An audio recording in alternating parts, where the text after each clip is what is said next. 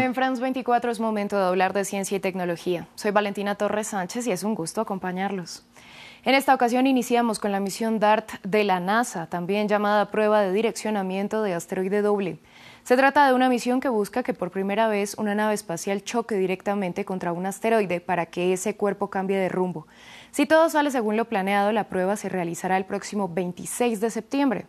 La nave viaja hacia un sistema de dos asteroides llamado Didymos, que en griego significa gemelos, y está compuesto por un gran asteroide homónimo y otro más pequeño que lo orbita llamado Dimorphos.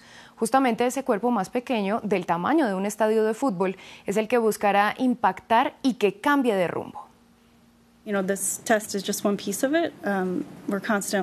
Esta prueba es solo una parte. Constantemente buscamos en los cielos nuevos asteroides y amenazas potenciales y en general el tamaño de dimorfos está en una clase que ya sabes es de lo que más preocupa, alrededor de 140-160 metros. Entonces, esta prueba ayudará, nos dará confianza de que tenemos una estrategia de mitigación en caso de que alguna vez se identifique una amenaza.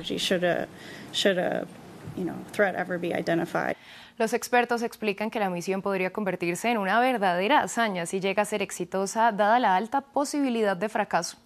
El plan es que la nave impacte este asteroide a 24 mil kilómetros por hora, golpeándolo lo suficientemente fuerte como para cambiar su trayectoria orbital alrededor del asteroide más grande.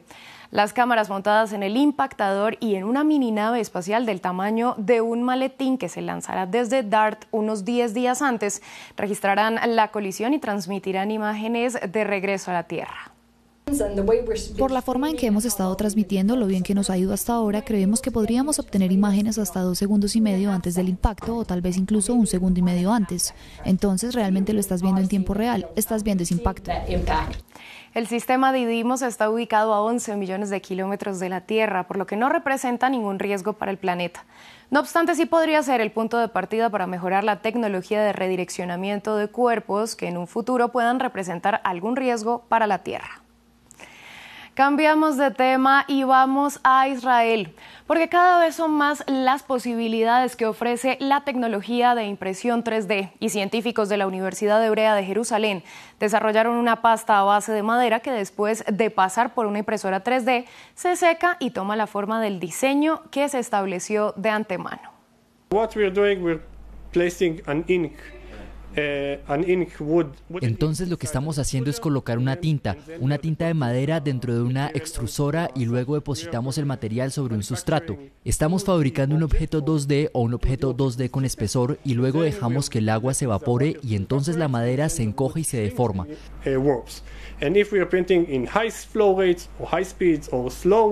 Si imprimimos con caudales altos, velocidades altas o caudales lentos o si estamos haciendo diferentes patrones de impresión, el resultado final será diferente. Tenemos este buen control tanto del lado teórico del modelo de lo que sucederá como del lado práctico, de una tinta que puede cambiar y deformarse a través del tiempo y luego puede hacerse diferentes coberturas en los diferentes objetos. Lo que los expertos buscan es crear un material que cambie con el tiempo, que se deforme como lo hace la madera natural. Por ello, una vez que los fluidos de la tinta, que están hechos de desechos de madera y de otros ingredientes naturales, se secan, el objeto cambia de forma. Esto se controla con la cantidad de capas y la velocidad de impresión. El producto final está diseñado para ser reciclable, sostenible e imitar a la naturaleza. Creo que lo más importante del material es que es realmente sostenible. Por lo tanto, no tenemos ninguna resina a base de formaldehído. No hay materiales sintéticos. Todo es a base de madera. Así, por ejemplo, si hay una silla rota, podemos tomarla, cortarla y luego puede imprimir su propia silla una y otra vez.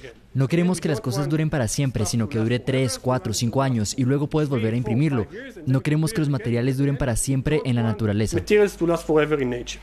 y nos desplazamos hasta Australia. Según la Oficina Australiana de Estadísticas, cada año se reciclan cerca de 40 millones de toneladas de residuo, lo que representa alrededor de la mitad de los desechos que se producen en el país.